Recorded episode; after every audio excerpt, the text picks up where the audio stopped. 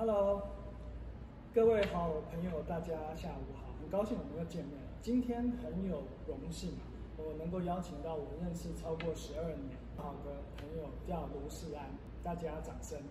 还有欢呼听不到。哎，各位好，各位好，呃，那我叫卢世安，好，那嗯，基本上呢，我是一个人资工作者，但是呢，我有一个比较特殊的身份，就是呃，我在十一年前的时候呢，创办了一个呃人资的社群，那这个人资社群呢，目前发展嗯。我们以前不敢讲我们是全国最大了，哈，那但是后来因为有一次商业周刊呢在访问我们的时候呢，我不知道他用什么样的方式去做了一个评比，他说我们是台湾最大的社群，呃，人资社群，啊我们就哦，好吧，人家说我们是，我们就是吧，就是 OK，好，那我们目前大概有多大呢？大概广义上来讲，我们现在的伙伴人数应该超过一万位 HR，然后大概有七千多家的一个企业这样子，好，但其实人数从来不是我的 KPI。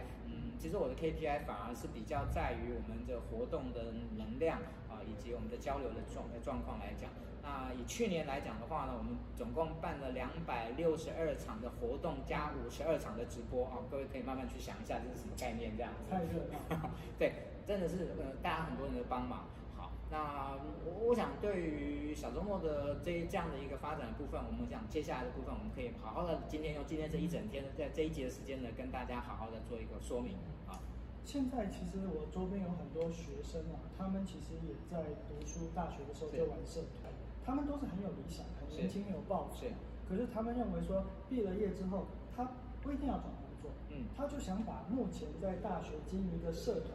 成为他未来出社会有一点类似叫社会企业，是。那你在过去这十年多，我们都很清楚，你一直在往这个方向在发展。那可不可以把这一段过程当中的一些甘苦谈，或是心路历程，可以做一些分享，然后帮助我们，就是收看的这些年轻人，如果他们也想把社团经营变成我的一个。叫做置业是，那我想听听看，就是世安是不是可以给大家一些，因为你真的是在台湾非常早期就在在这个领域里面，我相信过程一定不是他们想的那样，一定很辛苦，是是是，对，只是人家最后就看到哇，最大最棒。这个题目其实有点大，好，那十来年的的过程，其实能讲的东西也挺多的。但是呢，我想呢，我把它分成三个部分来跟大家做个说明嘛，好，呃，第一个，其实我在开始创立小周末的时候，其实我我已经那时候已经三十四、三十五岁了，呃，我当时不一不算是零基础，是不算是零基础，所以比较年轻的伙伴呢，呃，他们想要开始的时候。其实跟就跟创业一样啦，就是比较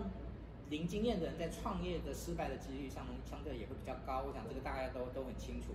所以对于比较呃年轻的伙伴而言，它好处是说，其实它的机会成本也小，哦，所以它即使失败了，其实讲句实话也没什么了不起的，我们，就重新开始或者换个跑道而已。啊，我想我想可能差别有点不太一样。那另外一个部分是，其实我在一开始的时候，其实并不是全职在做这件事情。哦，就是对我来讲，我我其实有一个很不错的工作，哦，我的那那份工作是可以让我养家活口的，哦，那呃，但是呢，那个工作呢没有太累，也就是说，它没有让我精疲力尽，完全不想要去做其他的事情，它可以让我有时间、有精力去做一个我想要做的事情，哦，这是我觉得当时的，我觉得也算是幸运的部分，好，那第三个我觉得很重要的事情是说。呃，其实这件事情不单纯只是为了养家糊口，就是你如果想要在你的工作之余，哦，玩社团也好，玩社群也好，玩其他的那些相关的，其实我觉得一个有一个很重要的东西，我我现在常常跟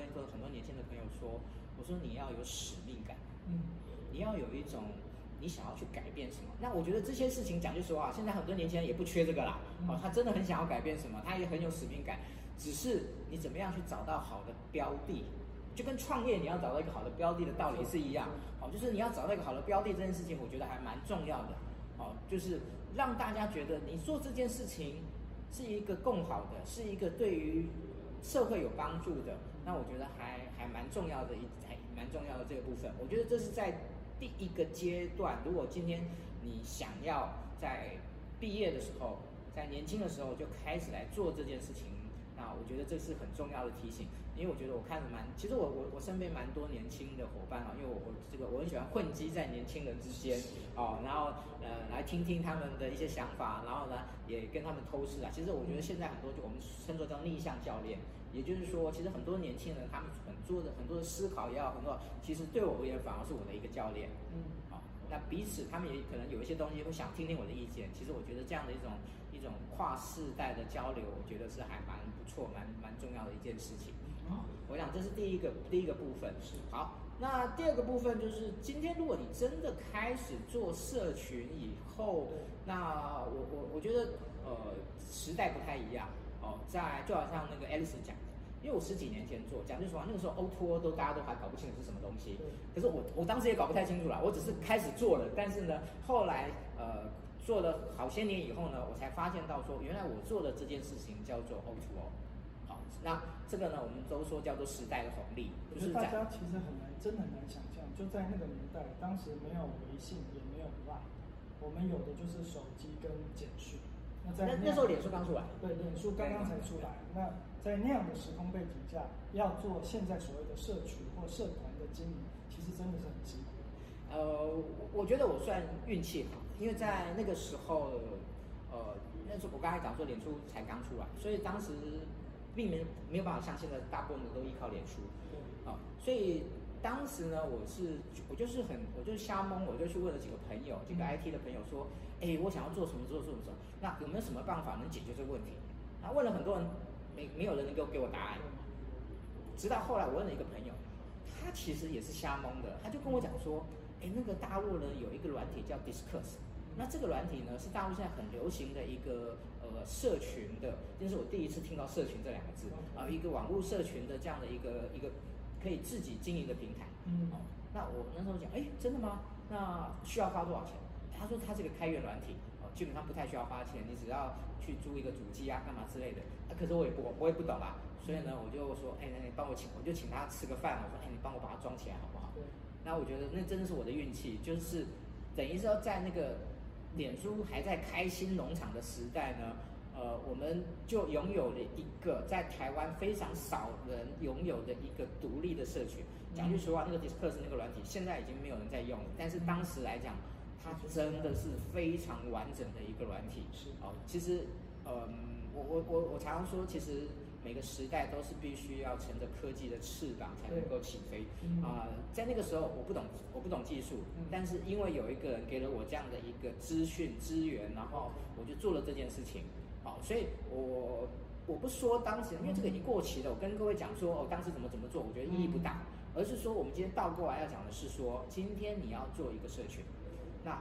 现在其实工具反而很多，对。但是这么多工具、这么多平台的状况下，你能不能真的有效的去找到一个地方，然后把它经营的有声有色？哦，我觉得这一个部分哦，这是我想第在第二个项目上面呢，可能大家必须要去注意的。所以第一点，我才重复一下，这资讯量很大。第一点是使命感，你其实是要帮助社会或解决一个问题，所以它才有存在的必要性跟价值。那第二块，刚刚诗安跟大家分享，应该是在每个时代都有不同的科技或工具，那选择一个合适的工具，也会是让你成功很重要的关键因素。好，接下来我们就请分享第三点。其实我第三点，然后跟大家讲的是我的血泪史。嗯，哦，其实我觉得社群经营跟呃一般大家目前思考的上有一个很大的不一样，是社群经营其实核心还是在于人。是，也就是说，你必须要让自己。非常程度的曝光在很多人的面前，嗯哦，某个程度上而言，我几乎是透明的。很多的工作上面，在很多的企划上面，在很多的交流上面，基本上我几乎是用一种很半透明的方式，必须呈现在大家面前，哦，因为社群人很多，哦，少则几百个人，多则上千人、上万人都有可能。那其实大家呃很 care 两件事情，第一个资讯的的的一种透明度，第二个是主歧视者。在管理社群上面的一致性，嗯，哦，我觉得这个对于很多人而言，我相信你如果加一个社群，如果觉你你也觉得这个社群的的这个主办的人是不公平的，是有私心的，话？你一定不会喜欢在这个社群里面，哦，所以呃，其实经营社群，呃，在某个程度上面是跟人的整个，就是跟你这个人是结合在一起的。那一个经营的社群，讲实话，也不是你一个人能够完成的。好，你可能是主骑士者，你可能是倡导者，可是你真的要把这件事情做成，事实上你要你必须要很多的人一起来帮助你。所以这一群人，他们愿意不愿意来帮助你，以及他们为什么要来帮助你，它就变成了一个非常重要的一个关键。那这十年来，其实在这件事情上面，我有很多的血泪，不是我做的不公平，而是有一些地方，我觉得我的 IQ、我的 EQ 还是不够好的，在有一些处事的逻辑跟模式上面，我还是做的不够到位的，那就会有一些呃，有一些内部的纷争，有一些内部需要解决的问题。那我说，有机会也许我们可以可以谈细节一点，但是我在这边只是很简单跟各位说，就是呃，你。你可能必须要先了解，作为一个社群的经营者，其实呃，以前有个说法就叫做仆人式领导。嗯，呃，也许你如果想要做一个社群经营者，你你可能需要了解一下什么叫做仆人式的领导，那对你在社群经营上面可能会有比较大的帮助。我觉得今天虽然时间很有限，那但是我觉得诗安其实给大家很多收获。那我想帮大家简单总结一下，我觉得第一个，我觉得价值观、使命感很重要。就你做一件事情，不管做什么事情，你一定是有一个要解决一个社会或你很想解决的问题，这是第一点。那第二点，随着时代的不同，要选择一个你适合的工具。那我个人对一个平台。那第三个他提到的，我觉得也，我个人觉得在这当中也是非常关键，就是说，因为未来的世界一定是圈层行销，所以现在有很多自媒体啊、网红啊。那其实你看到表面，表面好像就看到世安一个人很风光，其实背后其实有很多的团队，或者叫做志工，还有一些叫贵人。